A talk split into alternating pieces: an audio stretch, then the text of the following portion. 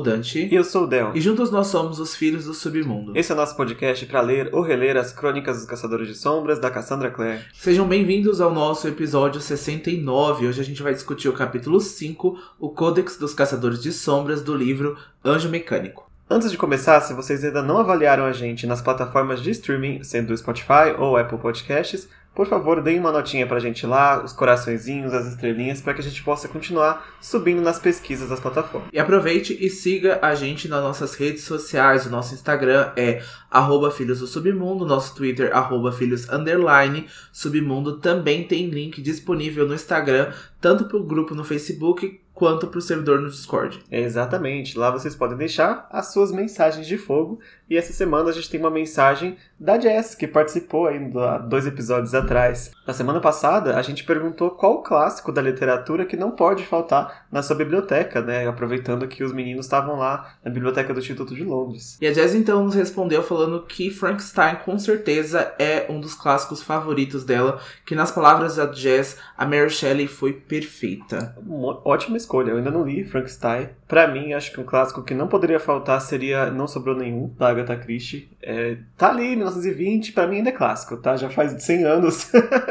eu colocaria esse ou então os contos do Conan Doyle, aí, em homenagem ao nosso amiguinho Ty Blackthorne. Tem que ter Sherlock Holmes também para mim. É, eu gosto bastante de Drácula, também, de Bram Stoker. Eu acho que é um clássico que com certeza deve entrar aí na lista de todo mundo e foi aí princípio de fantasia e eu sei que muito se trabalhou pós disso, mas eu gosto muito do, do clássico. E eu acho que 1984 também, do George é, Orwell, também acho que não pode faltar. Falando em clássicos que não podem faltar, também tem mensagens de fogo lá no nosso primeiro episódio, porque tem uma perguntinha lá que eu coloquei depois, né, que o Spotify liberou essa função. Qual é o livro favorito da Cassandra Clare de, dos ouvintes que estavam começando, né, o nosso podcast? E lá, a Reg respondeu que até o momento o livro dela favorito é O Anjo Mecânico, esse que a gente está discutindo agora. E teve também a Tori, que disse que é Cidade das Almas Perdidas. Aí não é um favorito de muita gente, mas é o dela. E a gente vai chegar nele lá ano que vem, né? É, não é o meu favorito, mas eu espero mudar de opinião com essa releitura. A gente já falou aqui, né, que a gente tem uma outra visão agora relendo, então a gente espera ter uma mudança aí de perspectiva de visão em Cidade das Almas Perdidas. É verdade. Aliás, eu falei ano que vem, mas é 2025, né? O quinto livro. Tem chão ainda pra gente. Bom, de mensagem de fogo, por enquanto é isso. Se vocês têm, quiserem responder algumas dessas perguntas, as perguntas estão sempre no card aqui do Spotify, mas também pode comentar pra gente lá no post do Instagram, lá no grupo do Facebook, onde vocês quiserem, a gente vai catando os comentários e trazendo pra cá. Além das mensagens de fogo, a gente tem sussurros do mercado das sombras essa semana. Semana passada a gente já avisou, né, que tinha algumas novidades aí, mas a gente guardou para essa semana que tem menos mensagens. Isso, então os assinantes da newsletter da Cassandra Clare vão receber em breve um PDF com todos os extras de as peças infernais. A assinatura é feita no site da Cassandra, que é cassandraclaire.com Com, e lá você pode então receber mensalmente as entradas da Cassandra na newsletter. Tem bastante novidade, tanto aí das crônicas dos Caçadores de Sombras, como Swordcatcher, e também tem algumas fotinhos do Reginald e da outra gatinha dela que eu esqueci o nome. E é uma fofura só, porque tem muitos momentos fofos aí de gatinhos da Cassandra. É, sempre tem update do Reginald, isso é certeza absoluta. e ela prometeu aí, acho que foi pelo Twitter, que ela já tá compilando ali um PDF. Tem coisa que ela falou que ela própria esqueceu ou que tinha escrito, ou esqueceu onde estava, e com a ajuda do TMI Source ela conseguiu compilar aí um, os extras de peças de novo, gratuitamente para quem assinar a newsletter. Acredito que vai vir em inglês né, essa, essa compilação, mas não duvido que o Idris BR já esteja pensando numa tradução, caso eles já não tenham, né? Porque são extras já lançados aí. Isso, e a gente pode trazer aqui alguma novidade, ou até no final do episódio, que a gente pode trazer alguns spoilers. Então, nos contam lá nas redes sociais se vocês querem aí algumas impressões e algumas análises desses extras que a Cassandra vai liberar depois da newsletter. É, com certeza, porque eles sendo canônicos, nada impede da gente colocar eles aqui no episódio em que eles entram né, na linha do tempo, não tem problema nenhum. Também no Twitter, a Cassie disse que estão faltando mais ou menos 9 ou 10 episódios semanais para acabar o Secrets of Blackthorn Hall, que ela tá lançando no Tumblr, né? secretsofblackthornhall.tumblr.com pra, pra gente acompanhar esse finalzinho aí pré Wicked Powers. Então, para quem ainda não tá em dia, como nós, ainda tem tempo, tem 10 semanas para terminar. E aí, quando acabar, ela tá vendo aí se ela vai fazer um Kickstarter para lançar em forma física. Até falou em hardcover, uh, que ela pretende lançar todos os contos com as artes, né, que veio no Blackthorn Hall. E a gente espera também que aqui no Brasil a gente tenha pela galera Record, então se a gente quiser também esses livros já vão lá nas redes sociais, deixem a galera Record saber da existência desse livro para que eles possam trazer aqui para o nosso território. É, eu acho que a chance é grande, né? Porque até esses livros tipo das flores, o Codex, a galera acabou trazendo também, né? Então acho que tem uma chance grande de vir essa, essa edição aí para nós. Bom, então só uma pequena curiosidade, agora que no dia 10 de agosto foi aniversário então da Jessamine, né? Se ela estivesse viva, se ela estiver viva, ela estaria ou está completando 162 anos. A Jessamine nasceu no 10 de agosto de 1860. Então a gente só quis trazer aqui essa data de aniversário. A gente pretende aí deixar na nossa agenda o aniversário dos personagens para que a gente possa aí fazer uma menção no dia de nascimento deles. É, no capítulo de hoje faz muito sentido, porque a gente tem um pouco mais de Jessamine também, né? Vamos fazer um passeio com ela para comprar alguns vestidos no capítulo de hoje.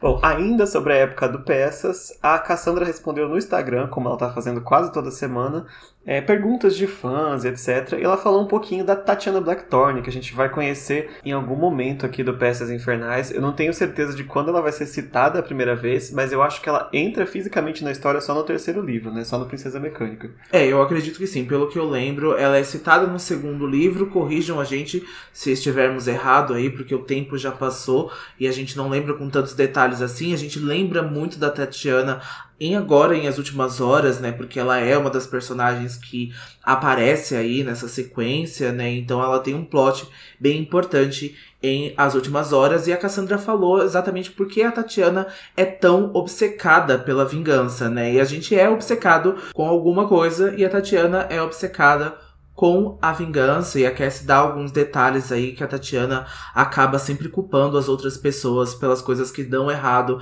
na vida dela e ela mesma às vezes causa essas coisas, né? E às vezes esses problemas acontecem na vida da gente e não é culpa de ninguém, mas na cabeça da Tatiana ela precisa formular uma vingança e ela precisa agir contra e a gente vê muita dessas atitudes que ela vai tomar em As Últimas Horas. É verdade, mas tudo isso vai ser consequência das ações que vão acontecer com ela aqui, né? Em Peças Infernais. E não acredito que tudo seja culpa, assim, da vida. Tem coisas que foram pessoas que causaram, mas acho que não as pessoas que ela quer se vingar.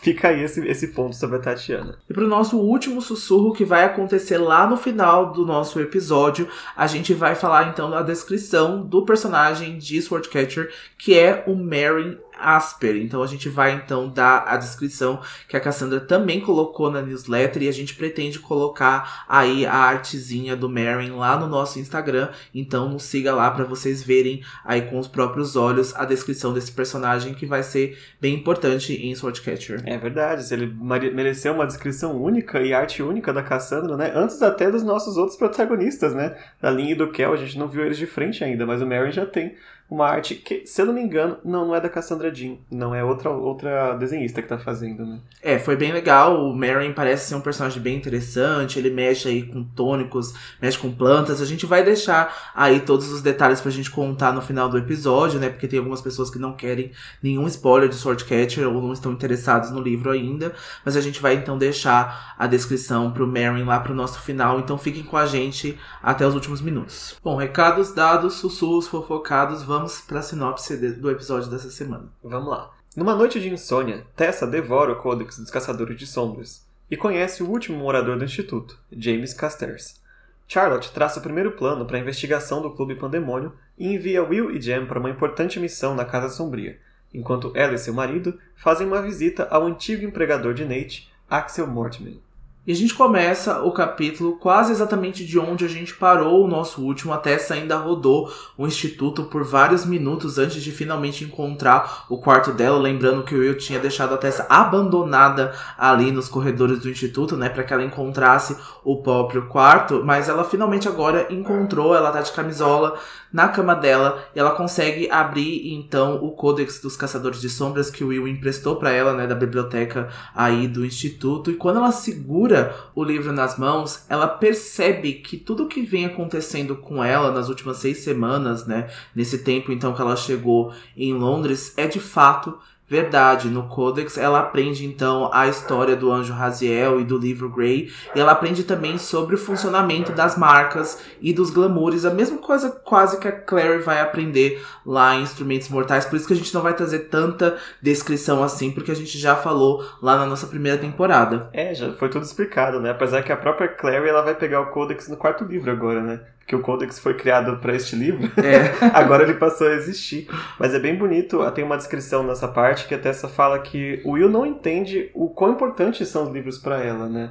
Que é esse fato de só quando ela segura o Codex, que, nossa, é verdade, eu tô segurando um livro que fala de seres mágicos, essas coisas mágicas, aí sim que na cabeça dela clicou que tudo aconteceu, né? Porque o livro quase que valida toda essa confusão que ela passou, né? Então é. tem esse, esse peso para ela né, com a história de fato acontecendo ali, né, é, escrita, e ela consegue ver as imagens também, né, do anjo Raziel e dos primeiros caçadores de sombras, dele entregando o livro Grey, então isso de, de certa forma valida tudo o que aconteceu com ela, com ela, e ela começa a acreditar nisso, né, que sim, ela pode ser uma feiticeira, que sim, ela é uma metamorfa, que ela tem então essa condição mágica, então isso de fato valida para ela. É verdade. E é bem nisso, né? Tentando descobrir o que, que ela é de fato, que ela vai lendo também os capítulos sobre os submundanos, né?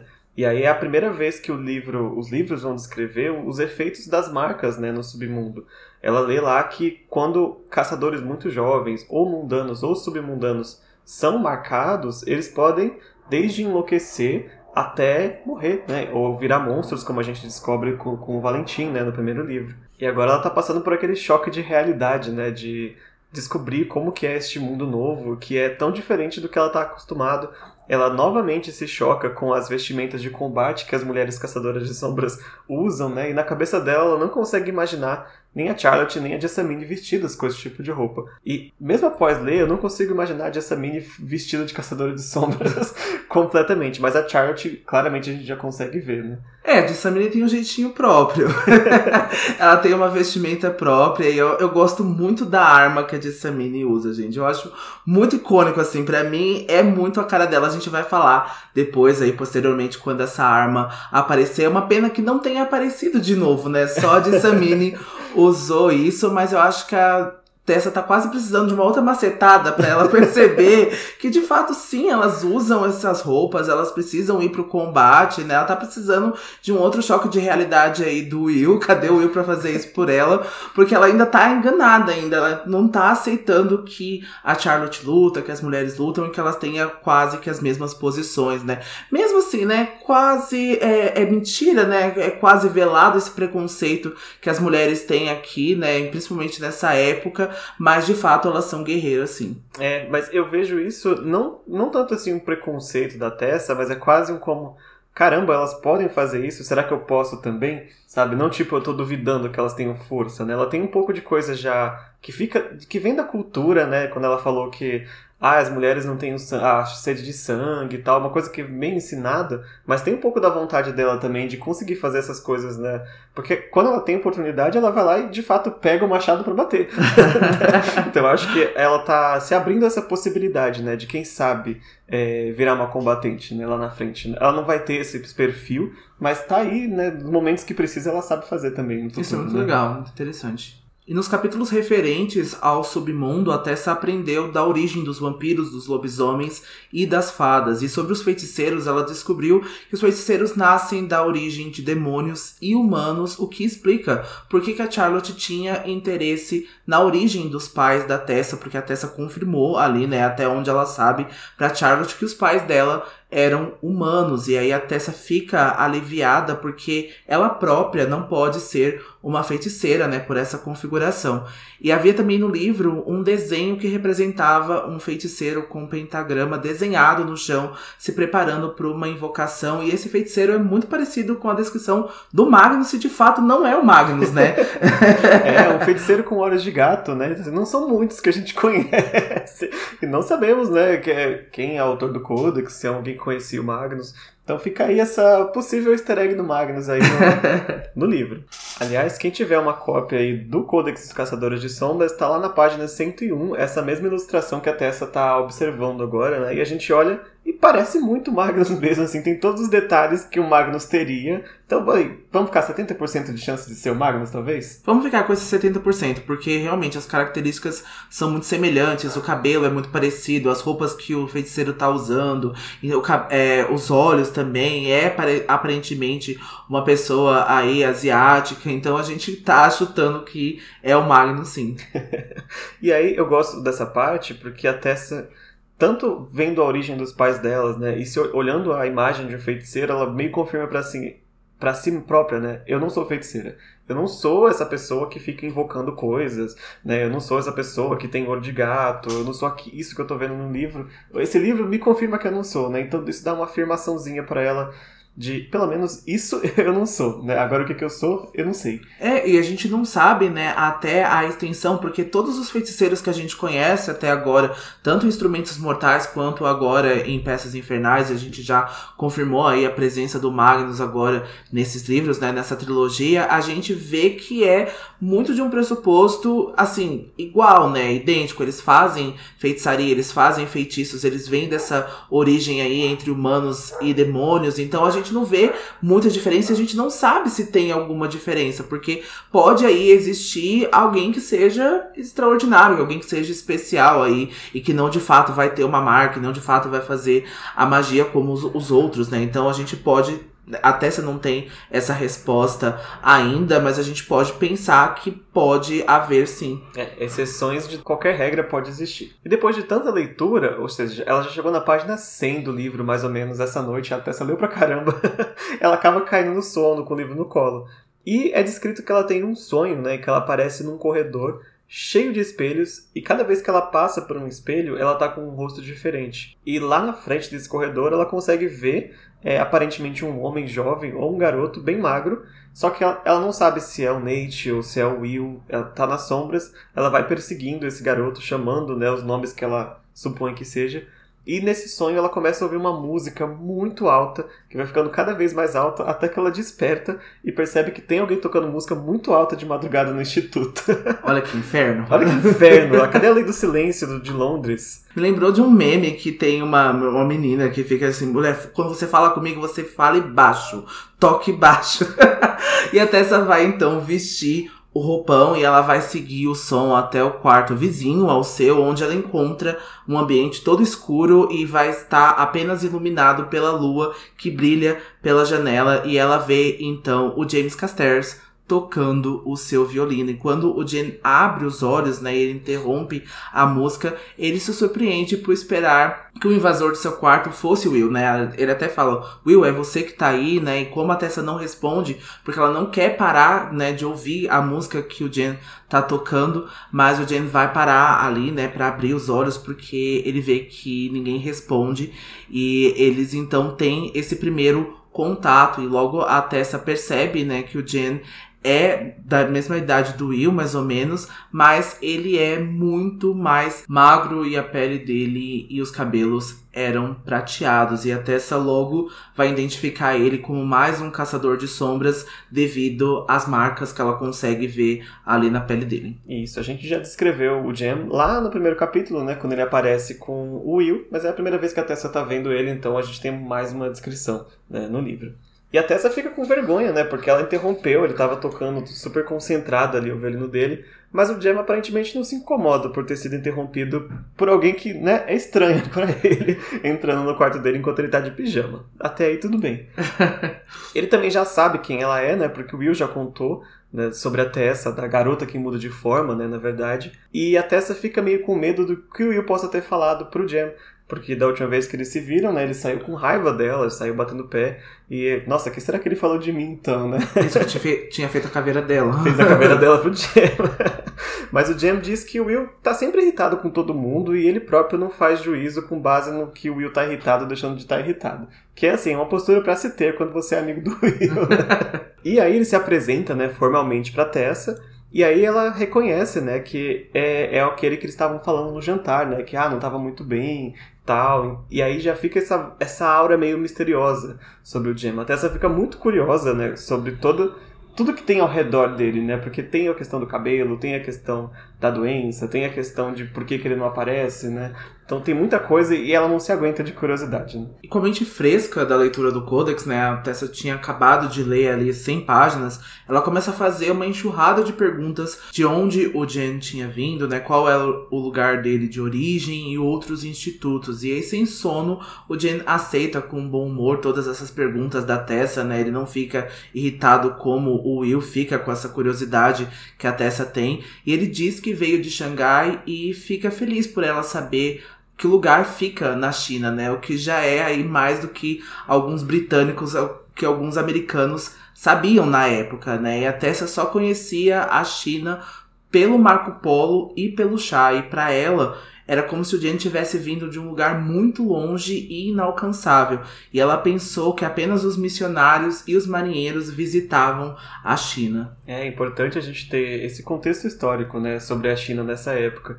Porque até hoje, para os americanos, a China é tipo um lugar, é outro planeta, né? E para essa época que eles estão então, que era tipo meses e meses de viagem para chegar na China, é outro mundo, né? E para a própria Tesla, ela tem muitas ideias assim, ou erradas ou confusas sobre o que que é, né? O que que tem na China e como que a China funciona. Exato, ainda há muita dúvida, né? Por nós, por parte do Ocidente, a gente ainda tem essas dúvidas e pessoas ainda têm muito preconceito, né? Esse é um momento aí de muito caos na China, né? Um momento entre as guerras do ópio, né? Se não me engano, já tinha acabado a Segunda Guerra do Ópio, então também tinha a Guerra Sino-Japonesa, também depois teve a Guerra é, dos Comunistas também, então tem muito problema e o Jen vai explicar um pouco aí a respeito disso e a gente vai ver essa figura do Jen como esse representante chinês aí para explicar e para desmistificar um pouco desse preconceito que os britânicos têm, né? E quase que foram eles que causaram,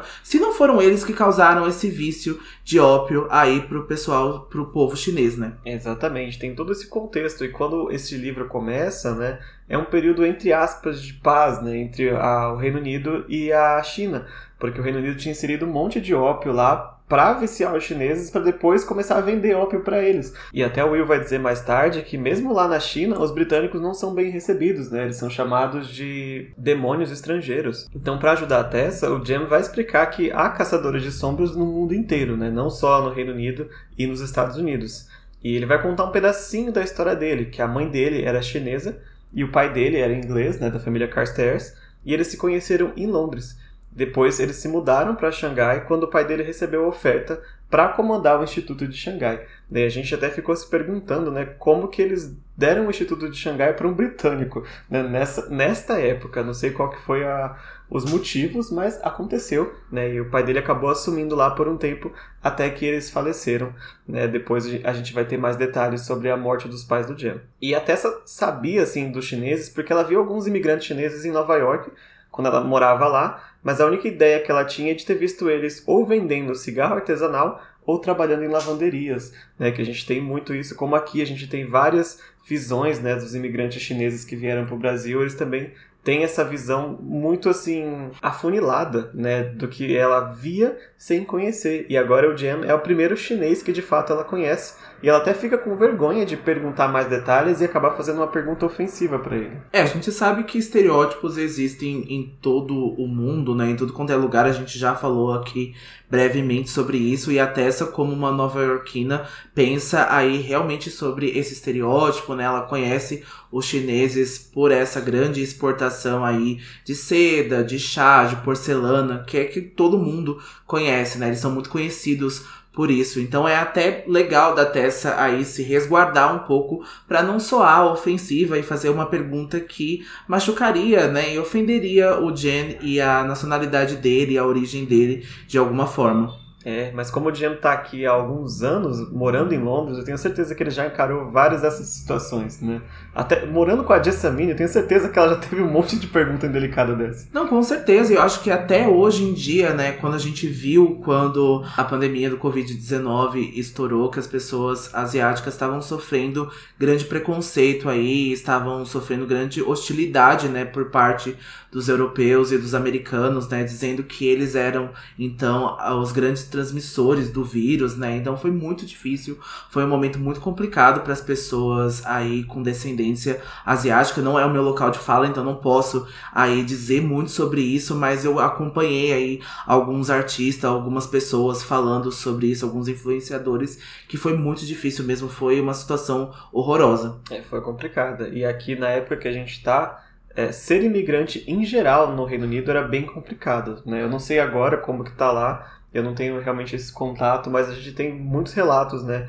Porque o Reino Unido tinha em, pé, em partes do império em tudo quanto é lugar e acabou que Londres tinha muito indiano, tinha muito ah, turco, tinha muito chinês e até, né, até boa parte da literatura a gente vê ele sendo tratado de forma bem estereotipada, bem esquisita, né?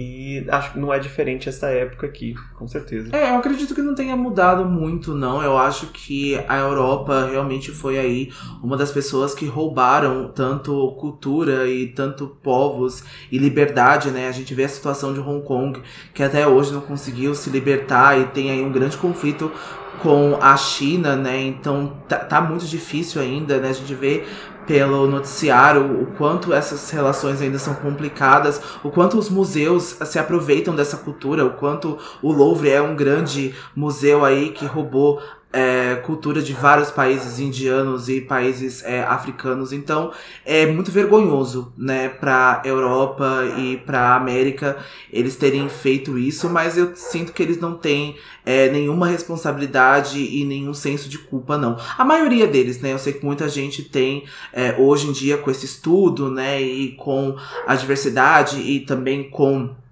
uh, o conhecimento que eles adquiriram, que viram que eles estavam errados e que os seus descendentes também erraram de alguma forma. É, quem sabe, né? Eu sei, eu sei, que a gente tem ouvintes aí na Europa, eu até já falei com um, né, esses tempos atrás. Se vocês tiverem um pouco mais de detalhes de como está essa situação de imigrantes agora, em 2022, pode mandar pra gente aí no nosso Instagram, que a gente de fato tem muita curiosidade de saber como é que tá. Bom, voltando então para o nosso capítulo, o Jane resolve mudar de assunto e pede licença para perguntar para Tessa se de fato ela é órfã. Ele diz que não precisou que o Will falasse sobre isso para que ele sou soubesse, porque eles aprendem a se identificar ali um ao outro pela desgraça, né? Infelizmente.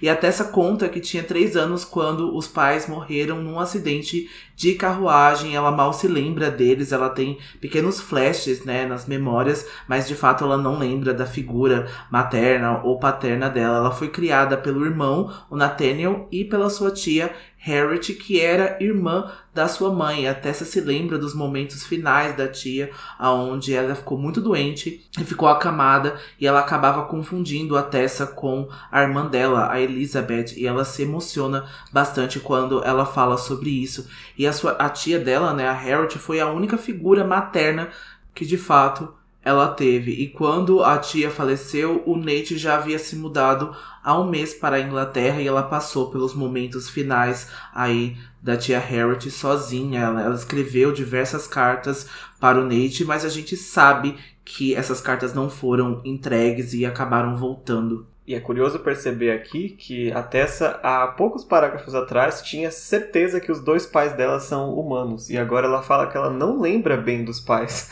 né? Quem sabe, quem sabe das coisas, na verdade, seria a tia Harriet ou Nate que já era bem pequeno. Então, talvez a certeza dela não seja tão grande assim. Bom, mas enfim, ela mandou várias cartas pro Nate e todas retornaram, até que finalmente ela recebeu um bilhete é, do próprio Nate e a passagem para ir para Londres, para ela poder morar com ele.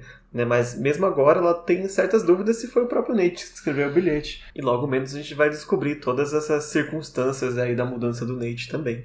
Mas o mais legal é que o Jen vai perguntar como que é o, o Nate. E até você vai ficar surpresa, porque todo mundo até agora perguntou é, sobre o Nate no sentido de como ele pode estar envolvido no Clube Pandemônio, ou se ele tem algum poder, todas as atitudes né, do Nate e ninguém perguntou como era a pessoa Nate. E a Tessa fica feliz né, de poder falar sobre o irmão que ela gosta tanto de nível, a nível pessoal. Já é muito reizinho, né? Vai perguntar de fato como que é o Nate. Coitado, né? Não queria conhecer, mas enfim.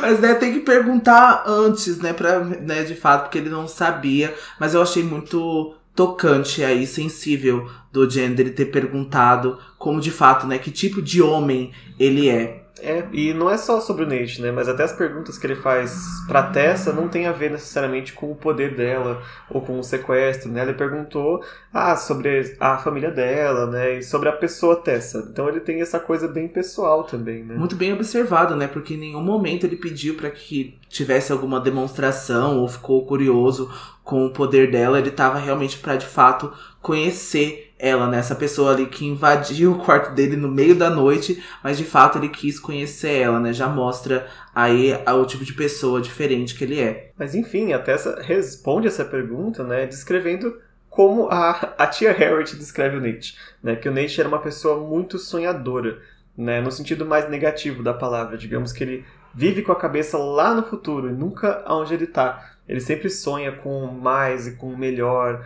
e com as possibilidades do futuro e a gente não vê tanto eles preocupados como está agora. Ainda assim, com todos esses não dizer defeitos, mas para Tessa, a Tessa nem considera um defeito, né? Ela ainda acha que o Nate é um irmão maravilhoso e ela fica de novo emocionada porque ela tá sentindo falta dele de verdade, né? Ele ajudou a criar ela de certa forma, morava com ela até dois meses atrás, né? E foi para outro país e deixou ela sozinha, então ela ainda sente muita falta dele. E essa descrição do Nate, ela conversa com o trecho de poema que a gente tem no início desse capítulo. Lá diz que os sonhos são verdadeiros enquanto duram, e não vivemos nos sonhos. Aproveitando o momento Sandman aqui para falar sobre sonhos, é perigoso e até o próprio Jen fica preocupado, né, com esse sonho que o Nate é inclinado a ter e a viver sobre isso, porque a gente precisa pensar quem é o portador do sonho e o que de fato essa pessoa vai fazer para realizar isso, né? Então, de fato, o que ele sonhou, porque a gente vê na descrição da Tessa que o Nate é uma pessoa muito ambiciosa. Ele não gosta da posição social que ele está, ele não gosta da opção econômica que ele se encontra. Então, a gente vê que é muito diferente. Então, o que de fato o Nate vai fazer para realizar esses sonhos? Quem ele vai é, utilizar, né? Quem ele vai usar para isso? Se de fato ele vai usar ou não. Então é uma preocupação que eu acho que a gente pode ter com as pessoas que sonham muito, né? A gente é, é importante sonhar, mas também é importante a gente viver na realidade e a gente aí então construir uh, isso com as nossas próprias mãos. Falou tudo. Fim do momento Sandman. E a Tessa, conforme ela fica muito emocionada ao lembrar do Nate, ela vai se recordar da dica que a Charlotte deu para ela sobre segurar as lágrimas. Então ela vai se concentrar na marca da vidência que tá na mão do Jen e usa isso para mudar de assunto. E o Jen e o Jen, muito compreensível, não se incomoda com a mudança súbita e passa a explicar sobre as marcas no braço dele. A Tessa continua então com as perguntas e decide perguntar por que o Jen não consegue dormir naquela noite. Ela pensa que poderia mentir, que ele poderia mentir ou desviar do assunto, mas ele decide contar a verdade. O Jen estava tendo pesadelos e a Tessa aproveita e conta que sonhou com a música do Jen, que era a única coisa bela que ela encontrou na cidade horrorosa de Londres e a gente vê que o Jen fica até meio preocupado assim, né? Porque ele acha Londres uma cidade bonita, apesar aí do horror, né? E apesar dessas coisas que têm acontecido com a cidade ultimamente. E aí o Jen aproveita para convidar a Tessa para mostrar para ela os lugares que ele considera belos em Londres. E agora, para tristeza da Sophie, o Will acaba de chegar de repente no quarto com o cabelo molhado e as botas cheias de lama. Ela acabou de falar para ele, faz nem três horas que ela falou com ele. Hoje vai ter macetada. ele vai chegar e ele tá com uma atitude assim muito diferente. Ele continua é, tratando a, a, Tessa e até o próprio Jane de uma forma meio irônica, né, meio sarcástica. E ele vai chegar contando uma história, né, da onde ele tava e eu não sei o Jam, né? Mas a Tessa logo mais pra frente já vai perceber que essa história tem algumas coisas que não são verdades. E eu acredito que o Jam também saiba, né, que essa história é uma fanfic que o Will tá contando.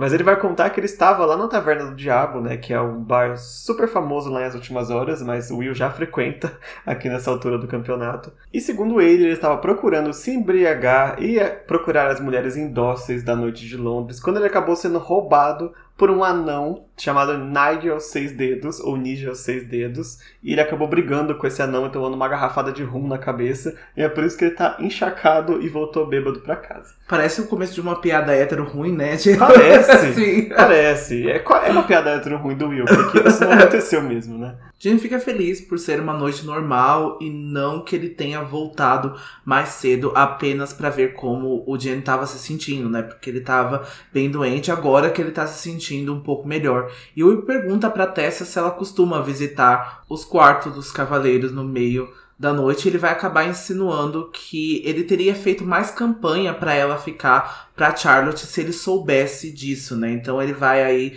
quase que xingar a moral de, dela. Então foi meio babaca essa atitude aí do Will. E a Tessa diz que não é da conta dele o que ela faz, ela foi apenas atraída pelo violino do Jen. E o Will vai fazer algumas insinuações sobre a qualidade da música do Jen, mas o Jen também não deita e ele fala assim: é, minha música é boa e ela veio aqui exatamente porque eu tava tocando muito bem. É, o interessante dessa trindade aqui, diferente do Alec e da Clary, é que eles não deitam pro Will.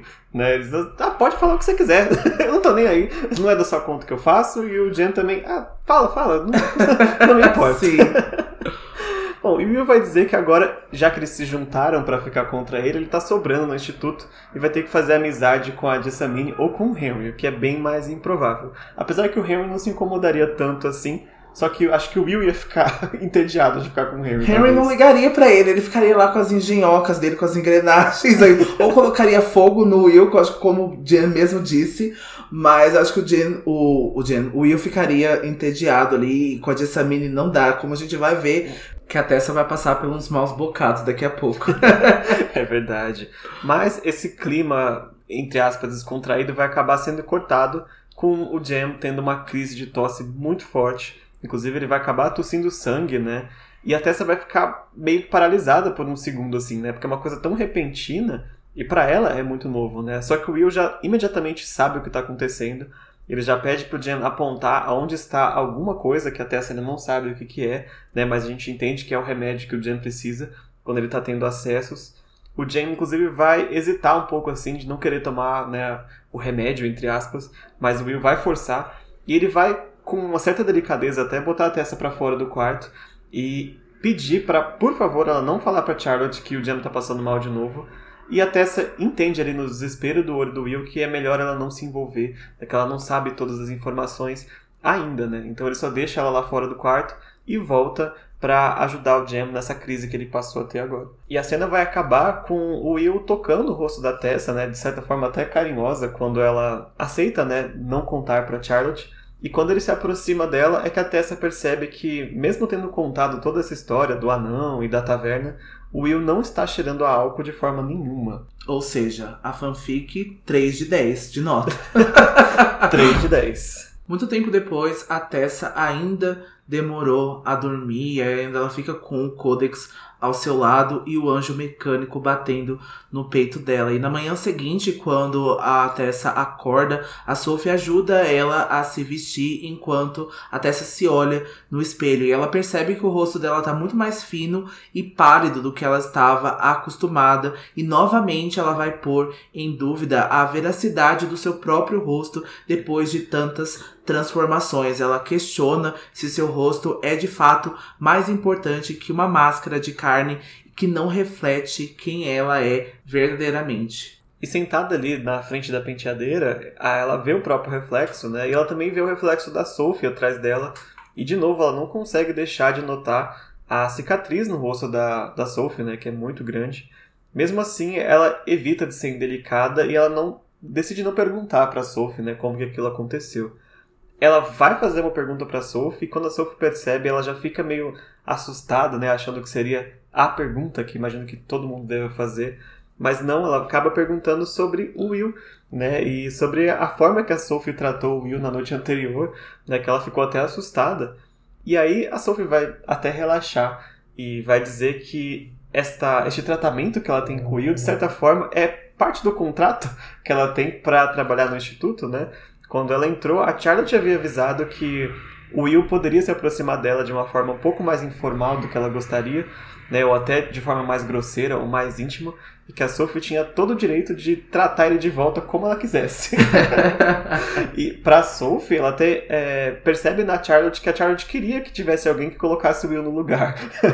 então a Sophie acabou é, encaixando perfeitamente ali na, nessa relação. Então, né, se o Will abusa, ela abusa de volta sem problema nenhum.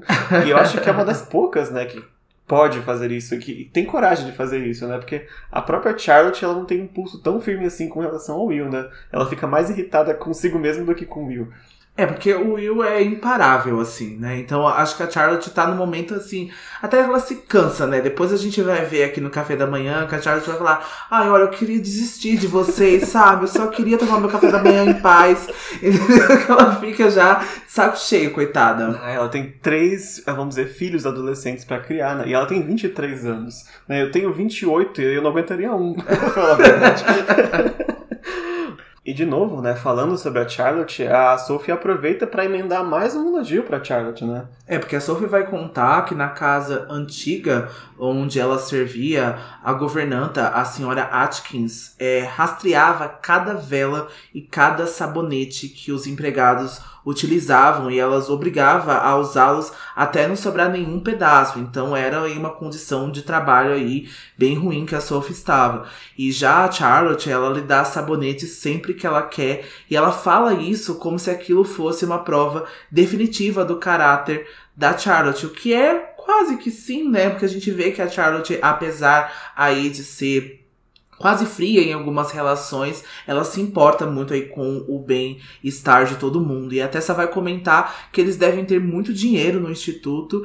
E a Sophie diz que já refez vestidos o suficiente, né, para Charlotte, para saber que ela não os compra novos. Então eles têm dinheiro, mas não é tanto assim, né? Porque a Tessa vê as instalações do instituto, esses candelabros, esses móveis, né, de mogno, ela pensa que eles têm muito dinheiro, mas a gente sabe que eles recebem aí uma parte de ajuda, né, uma ajuda de custo, um salário da Clave que não é tão alto assim, e esse instituto é da Clave, né, apesar deles residirem ali.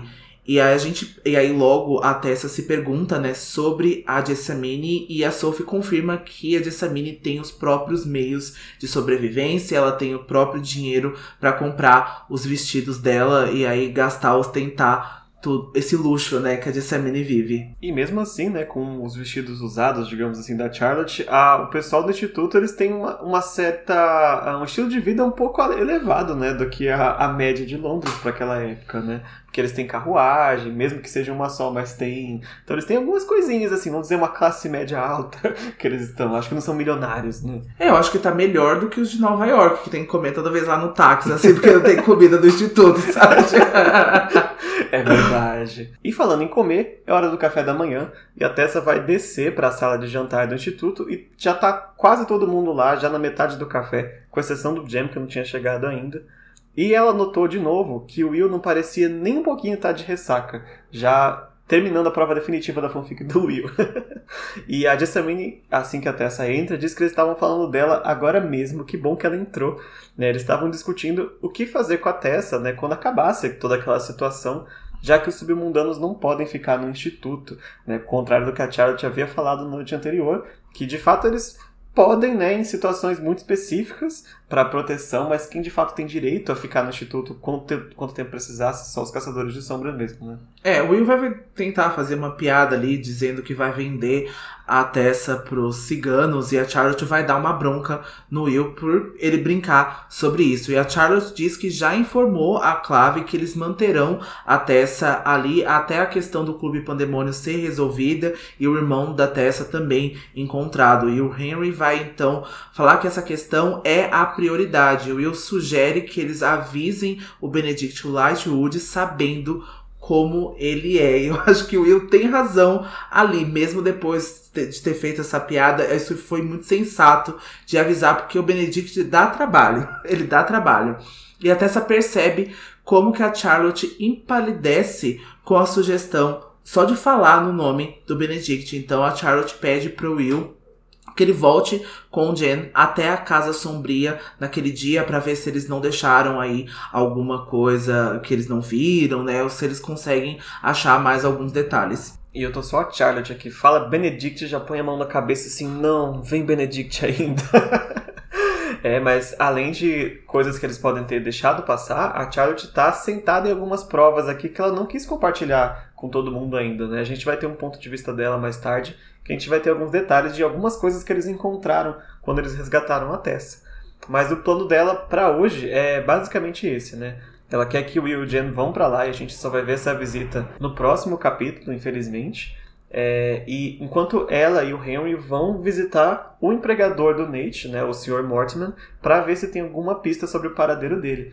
E é quando ela cita né, a, o Jen que o Jen acaba entrando uh, na sala, entrando na conversa e convencendo a todos que ele estava melhor, ele, inclusive está bem menos pálido do que ele estava na noite anterior, né, e também dá assim uma desculpa de já ter conhecido a Tessa por ter encontrado ela no corredor e não que ela invadiu o quarto dele durante a noite para não ter nenhuma complicação. E a Tessa também, ela fica bem feliz pela Charlotte já estar começando a cumprir a promessa de encontrar o irmão dela, né? Porque ela aceitou assim, mas ela não esperava que eles fossem de fato fazer alguma coisa, né? E a própria Charlotte em pessoa, junto com o Harry, tá indo lá resolver esse assunto para ela. Então, mais um pontinho aí para a confiança da Tessa na, no pessoal do instituto. E assim que o Jen entra na sala, ele já acaba se inteirando do assunto, porque ele já ouviu falar do Axel Mortman. Ele possuía negócios em Xangai e era um dos grandes comerciantes e as empresas dele possuíam escritórios lá. E os jornais disseram que ele construiu a fortuna dele com importação de seda e chá. E o Jen sabe que não é necessariamente verdade tudo isso. A fortuna dele foi construída com o ópio, que a gente já falou aqui, né, brevemente, alguns parágrafos atrás, que é então essa droga que tem origem aí da semente da papoula, que depois vira também a morfina e que depois consequentemente virou a heroína. E aí a Charlotte diz que não era necessariamente transgredir a lei vender ópio. E a gente vê de novo aqui a visão de uma pessoa europeia que não tem aí noção do que é esse vício, né? O quanto essa substância é horrorosa e o quanto acabou, né? Quase dizimou aí a população da China, né? O que fez com que eles perdessem várias guerras, perdessem vários territórios e fossem subjugados. E depois, então, eles mudam de assunto. A Charlotte pede para que a Tessa e a Jessamine deem uma olhada no jornal em busca de informações. De jeito nenhum, é o que a Jessamine vai dizer. Essa coisa de ler jornal para ela é algo que uma dama não faria, né? A menos que fosse para ver a, a, próxima peça de teatro, ou algum espetáculo que vem aí, e a Charlotte lança um. Mas você não é uma dama. a própria Charlotte fica muito sem graça quando ela percebe né, o tom do que ela falou. Mas ela se corrige. Antes de ser uma dama, você é uma caçadora de sombras. Mas você não é uma dama. Serena, uma senhora branca também. Basicamente.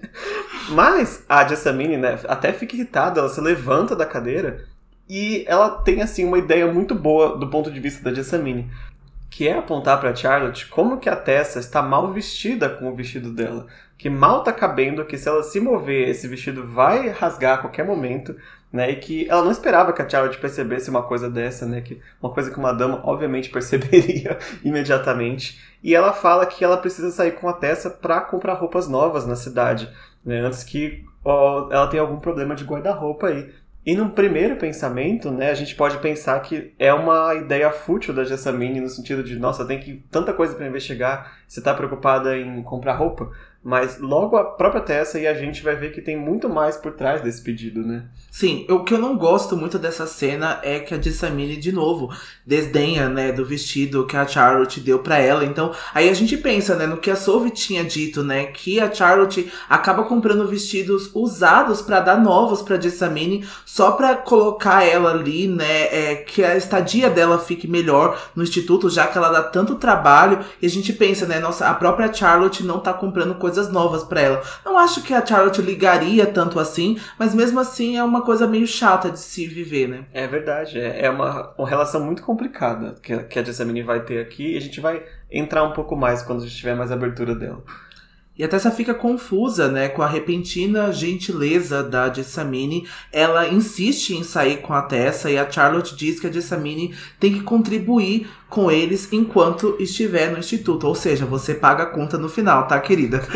ela diz que isso é uma contribuição com a manutenção da Tessa. E o Henry vai então dizer que é melhor deixá-las irem, né? Porque a Charlotte fica até meio, não sei se eu deixo ou não, mas o Henry acaba intervindo e pede então para que elas vão. Porque o Henry vai lembrar na vez que eles pediram para Jessamine separar as adagas na sala de armas e ela usou as adagas para cortar todos os lençóis da casa e a, e a Charlotte resignada acaba deixando elas irem. Coitada da Charlotte, aí que ela vai até se afundar na cadeira e fala: Olha, cansei, vai, vai. E a Jessamine até vai dizer: Vocês estavam precisando trocar os lençóis. na, na, cabeça da Jessamine isso faz sentido. Tipo, se eu não arrancar isso daqui. Eles não vão se preocupar com essas coisas básicas de vida, tipo, que é ter um lençol novo, sabe? Então, assim, é duas formas muito estranhas de interagir e cada uma tem uma lógica na sua cabeça que funciona. Só né? de raiva eu fazia ela dormir nos retalhos do lençol. E assim vai acabar o café da manhã deles, né? O Will vai puxar o Jen para sair logo para casa sombria, dizendo que eles têm que voltar antes que anoiteça, porque ele tem mais um encontro, né? Hoje à noite. E aí quando a Tessa vai dizer que se ele continuar encontrando o Nigel sem dedos assim toda noite, ele vai ter que declarar as intenções pra ele. o Jen vai até cuspir o chá, agora eu vou falar que nem a Jess. Foi nessa hora que ele se apaixonou pela Tessa. E agora a gente vê então a cena que a Tessa sai com a Jessamine e nas ruas de Londres a Tessa já está bastante incomodada com a bagunça de ambulantes, de carruagens e de pessoas cruzando no meio do trânsito. E o dia, né, da Tessa já começou tão mal quanto ela esperava né, esse dia com a Jessamine, até que uma senhora de pele verde e penas pelo corpo todo para para abordá-las na carruagem em que elas estão, e a Jessamine vai fechar as cortinas ali rapidamente e finge que não viu ninguém, até quando a Tessa pergunta sobre isso. Elas vão deixar o Thomas esperando com os cavalos quando elas descem no East End, nos estabelecimentos mais ricos aí de Londres, né? Quase essa quinta avenida que a gente vê em Nova York. É, e aí a Jessamine dá uma de Ed La Rua ali, e cada loja que ela entra, ela tem um nome diferente, né? ela vai, ah, eu sou uma viúva de não sei quem, ah, eu sou a sobrinha de fulano tal, e o pessoal atende ela assim, super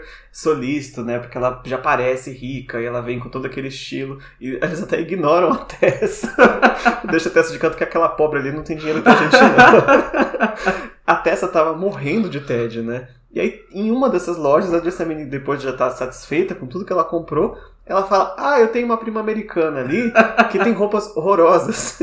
então você pode achar um vestido para ela também? Lá, e a Tessa tem outro choque de realidade, né? Porque em Nova York, ela usava roupas assim normais. A tia dela comprava, né, de coisa, material mais barato e normalmente roupa cinza, roupa azul. E agora ela tá até aprendendo que dá para você combinar cores para valorizar os olhos, para valorizar a pele, todo esse tipo de coisa de alta moda, digamos assim, que ela nunca teve contato e a Jessamine tá dando uma aulinha curta para ela ali, né? É, e ao fim de tudo, a Tessa saiu com quatro vestidos encomendados para o final de semana, um de cada cor e além disso tudo, mais dois casacos. E a Jessamine acha incrível como a moda pode até talvez deixar a Tessa bonita. Ou seja, ela maceta, mas ela também dá um, um alívio, né? Ela também passa um, um, um suspiro. ela respira fundo, né? A Tessa vai respirar fundo antes de sugerir que elas voltem ao instituto. E aí a Jessamine perde todo o brilho no rosto e a Tessa percebe o quanto ela odeia aquele lugar e ela não sabe como ela ainda não se acostumou com o instituto porque a Jessamine já está há dois anos lá. E desesperada, a Jessamine vai sugerir que elas passeiem pelo Hyde Park e depois tomem um sorvete para aproveitar a beleza do dia. Mas aí a Tessa vai pensar, gente, o céu tá cinzento e nebuloso e eu vou tomar sorvete. Mas fazer o que, né? E ela se sente em dívida com a Jessamine pelo favor e a Tessa vai acabar aí sendo solícita e aceitar o convite, ciente que não vai voltar pro instituto tão cedo. É, ela acaba fazendo esse favor, né? E é, é o primeiro passo da Tessa entender um pouco da Jessamine, né? Porque ela de fato odeia aquele lugar, não porque ela é maltratada ou coisa do tipo, mas é pelo que o Instituto representa para ela, né? Quando a gente sabe depois do passado da Jessamine, ela tá realmente deslocada ali, né? Ela procura qualquer desculpa para não estar lá dentro e para viver uma vida mais normal possível, né? No próximo, acho que é no próximo, é no capítulo 7, que a gente vai ver agora a visita ao parque que elas vão, né? E aí, de fato, a Jessamine é confrontada, né, com quem de fato ela é. E agora o capítulo corta para a última cena, né, que a gente vai ter no episódio de hoje, que é do ponto de vista da Charlotte, finalmente. Finalmente. e a Charlotte e o Henry estão numa carruagem também em direção à corporação Mortimer. Na verdade, a corporação, eu não entendi se é a mansão, é a casa dele ou se é a empresa, porque ele tem um escritório lá. Mas é, é um terreno do Mortimer. e a Charlotte já tá meio irritada, porque a, o Instituto de Londres só tem uma carruagem. E ela cedeu essa carruagem para Jessamine e o Thomas, né, saírem com ela. Então ela teve que pegar outra emprestada com quem? Com, Benedict. Com Benedict Lightwood. com o insuportável do Lightwood. E lembrando, a carruagem é pequena e super desconfortável, viu? Porque ele não dá carruagem boa, não. não ele dá. vai dar uma bem pequena, bem mequetrefe. E não é porque ele não tem. ele decide dar a menor carruagem para eles. A, a Charlotte, tudo bem, que ela cabe, mas o Henry, ele fica todo... Curvado, coitado. então, ela já tá irritada, né? Já passou um perrengue de manhã com aquela molecada tomando café com ela e agora tem isso. mas aí o Henry aproveita, né, no caminho para conversar com ela por que, ela não contou para Tessa sobre a prova, né, que a gente comentou. Porque lá no porão das Irmãs Sombrias, eles encontraram umas engrenagens, né? Eles chamam de rodas dentadas. E, por acaso, essas engrenagens são fabricadas pela empresa do Mortman, que é a empresa onde o Nate trabalha. Então, assim, né? Coincidência pode ser? Até pode, mas a Charlotte acha que não. E ela decidiu não contar para Tessa porque ela não quis deixar ela mais preocupada, né, com o Nate. É, a Charlotte não quis preocupar ainda mais a Tessa, né, como o Del mesmo disse, e o Henry diz que a corporação Mortman fabrica quase todas as maquinarias na Inglaterra, então, ou seja, muito importante. E as engrenagens podem não significar nada, e ela preferiu falar primeiro com o Sr. Mortimer antes de passar meia informação para Tessa. Ela olha então as anotações que ela fez sobre o Mortimer e ele era o único e provavelmente ilegítimo filho do Dr. Hollingworth Mortman, e havia poucos anos que ele passou da posição humilde de cirurgião em uma embarcação comercial para se transformar em um mercador privado que viajava para a China comprando e vendendo mercadorias diversas, inclusive o ópio também. É, então assim, já era filho de herdeiro, né? Já era filho de rico. E acabou que ele conseguiu quadruplicar a fortuna do pai dele, porque quando o Dr. Mortimer pai morreu, o Axel tinha 20 anos e investiu a, a fortuna dessas viagens comerciais para comprar os melhores navios que poderia ter ali na região. Então, assim, em 10 anos ele conseguiu ainda mais dinheiro do que ele já tinha.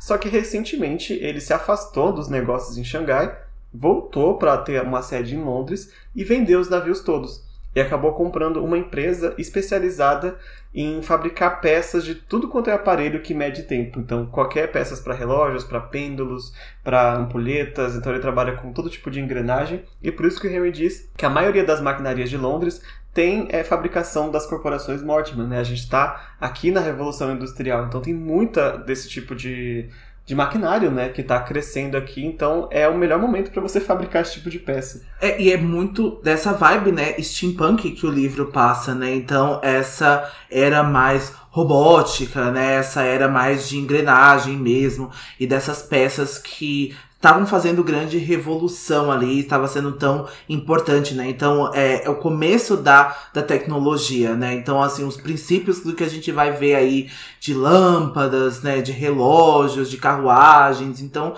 a gente vê aí que o Mortman está bem inserido nesse círculo. É, e lembrando que, até onde todo mundo sabe, o Mortimer é um mundano comum, né? Então eles estão indo visitar é, uma pessoa mundana e então eles têm que ir, assim, disfarçados, né? Eles vão dizer, nossa, estamos fazendo uma investigação sobrenatural. A gente quer saber sobre o Nate. Isso. E a carruagem deles para, então, em frente à mansão do Mortimer. E antes de descer, a Charlotte pede pro Henry que se lembre do que eles conversaram antes dele ir naquela manhã. E o Henry diz que fará o possível para não envergonhá-la e atrapalhar a investigação. Ele se pergunta por que ela o traz sabendo como ele é. E a Charlotte queria reconfortá-lo, mas ela sabia que não poderia forçar uma afetividade que o Henry provavelmente não queria. E aqui a gente para um pouquinho do nosso episódio, né, do nosso capítulo, para explicar a relação que a Charlotte tem com o Henry. É verdade, porque o livro aqui ficou tudo subentendido, né? Coisas que ele vai explicar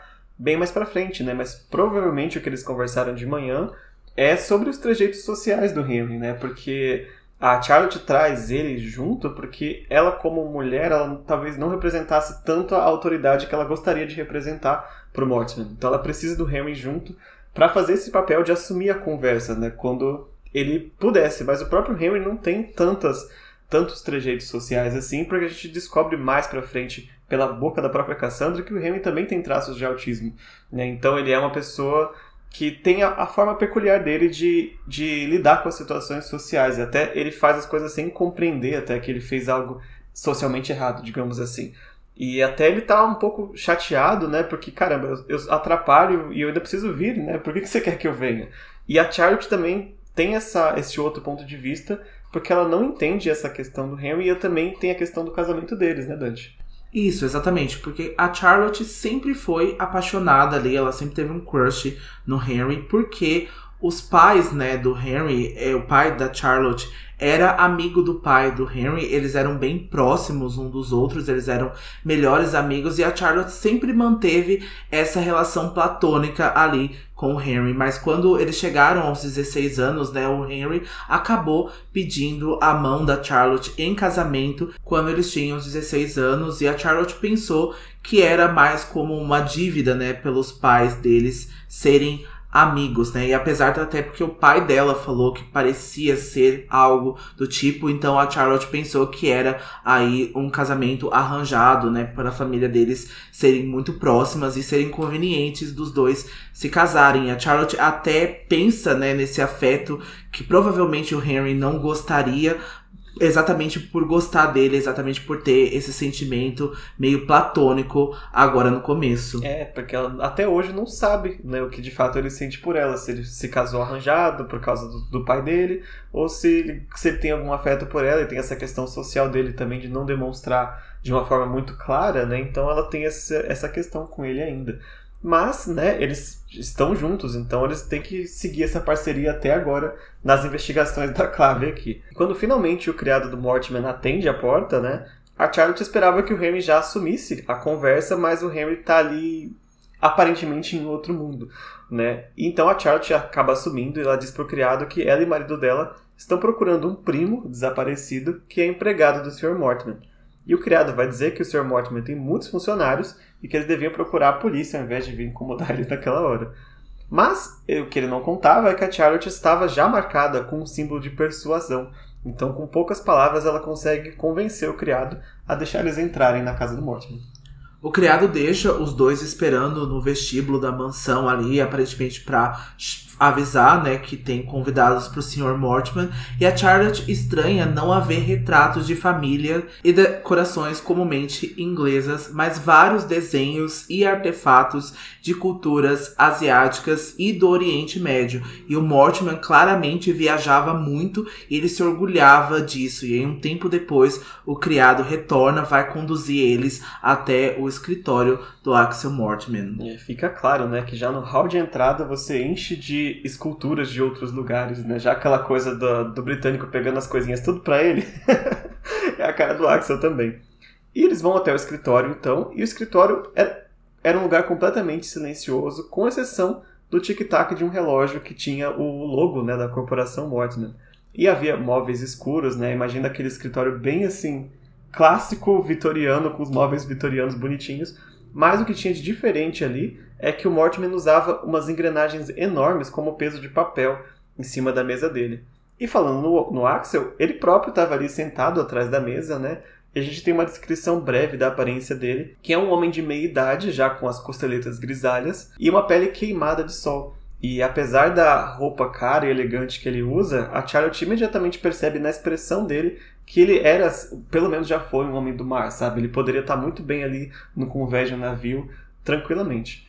E para surpresa da Charlotte, agora o Henry assumiu o início da conversa e o Mortimer diz que apesar de ter milhares de funcionários, ele lembra do Sr. Grey, mas ele nunca mencionara que tinha primos caçadores de sombras, ou seja, aparentemente o Mortimer é humano comum, mas ele não foi aí enfeitiçado, né? Ele não viu o glamour da Charlotte e do Henry e aí já percebeu que os dois são caçadores de sombras. E acaba o capítulo com este cliffhanger do mundano que sabe do mundo das sombras.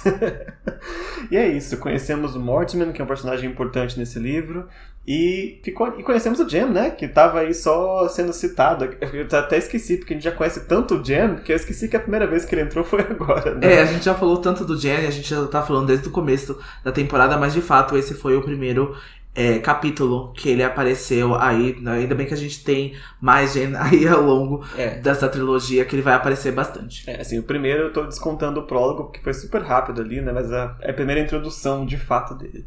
E a gente acaba então a discussão do capítulo de hoje. A gente espera que vocês tenham gostado de todos os pontos que a gente trouxe aí, um pouquinho da história da China também, que é super legal. A gente estava ali imerso né, em, em, livros chineses, a gente acabou de ler A Guerra da Papoula, então a gente está assim louco dessa, dessa história da história da China, tanto a fictícia quanto a real. É muito interessante, a gente super recomenda, né, Dante? É, a gente recomenda muito. É um dos meus livros favoritos de 2022. A Guerra da Papoula foi um lançamento da Intrínseca. Eu acho que é uma das melhores fantasias adultas que eu já li é muito, muito, muito, muito boa. Vai realmente ter inspiração nessa guerra do ópio e também na guerra sino-japonesa, mas aí com uma vertente mais voltada pra fantasia, porque vai misturar aí sobre xamãs e vai falar sobre magia também. Tem um sistema de magia único. Então é um livro muito, muito, muito, muito bom. Assim, ele tá meio carinho agora. Se puderem, espere uma promoção ou compre ele aí com um cupom. Mas é um livro que vale muito a pena mesmo. Fica aí a recomendação dos Filhos do Submundo. bom, para terminar, a gente vai só passar a descrição que a gente teve, né, do Maren Asper, do Swordcatcher. Então, caso você não queira spoiler do Swordcatcher, fica aqui a nossa despedida. Não deixe de seguir a gente nas nossas redes sociais, de avaliar o podcast. E a gente espera vocês na semana que vem com a discussão do capítulo 6, Terra Estranha. Para quem fica, vem aí a descrição do personagem Mary Esper que a gente recebeu no newsletter da Cassandra Clare. Isso, e a Cassandra diz assim: Este mês temos uma ilustração de um personagem de Swordcatcher. Mary Asper é um estudante da Academia, que é a Universidade de Castellani. A gente já também já falou sobre Castellani, que é aí o palco onde a história de Swordcaster vai passar. Em teoria, ele estuda botânica. Na realidade, ele estuda venenos. Como fazer toxinas e como fazer antitoxinas também. Ele pode envenenar uma flecha, uma moeda ou páginas de um livro. Ele trabalha para o Ragpick King o maior senhor do crime de Castellani e tem um laboratório tanto em seu apartamento estudantil quanto na Black Mansion onde o Ragpicker King mora. A sua irmã Alice Asper, uma cortesã que conhece muito bem o príncipe Connor e os outros membros da comitiva real. Lembrando que o Ragpicker King já é o nome do segundo livro da série, né, que seria o outro rei de Castelânia que comanda aí o, o mundo das sombras, né, e o mundo criminoso da cidade. Então Mary vai estar tá neste ponto de vista aí do outro lado, né? Já achei super interessante. E é dito também que o Mary tem essa personalidade sonhadora e alegre, apesar de ser um envenenador, mas ele também é uma pessoa muito prática, né? tem uma tendência prática bem definida. E diz um pedacinho da história dele que o pai dele era um comerciante muito conhecido na cidade, até que algo bastante terrível aconteceu com a família dele, que levou Mary a desejar aprender sobre os venenos e outros métodos de assassinato silencioso. Fica aí esse backstory. E eh, acho que a Cassandra disse também no Instagram que ele vai entrar na história também, quase junto quando a Lynn e o Kel se encontrarem, né, nessa questão do, do príncipe do Swordcatcher ter sido atacado, né? E o Merry acaba entrando aí nesse, nessa confusão também. É, eu acho que o Merry vai ser aí talvez parte desse squad, né? Aí já que ele tem essa habilidade aí com botânica e venenos e ele consegue aí ser esse assassino silencioso, então talvez ele seja utilizado aí não as habilidades dele, né, sejam utilizadas para poder resolver alguma coisa do livro. Eu tô bem interessado no personagem, ele parece ser um personagem bem legal. E eu gostei da descrição, também gostei da imagem que ele aparece também. Deu uma vibe muito boa, muito estiloso também o personagem, muito bem desenhado, muito bem feito. Então, tô ansioso. É, e a, a ilustração dele, né, com toda a roupa e tudo, também dá essa vibe quase do tom aqui do Peças, né? Uma coisa meio 1800, 1700 ali. Não é uma coisa tão moderninha, né? É, não chega a ser um medieval, então tá ali no meio termo. Eu achei bem, bem bacana. Estamos aí ansiosos pelo Swordcatcher. Isso, e a gente volta a falar de Swordcatcher sempre que surgir novidades aqui, ou no começo dos episódios, ou como esse, que a gente falou um pouco mais de spoiler, né, sobre a família dele, sobre as relações, e a gente espera trazer em cada vez que a Cassandra liberar até a gente chegar no ano de lançamento em 2023. E tá chegando, né? Tá Se chegando. não tiver adiamento, tá chegando.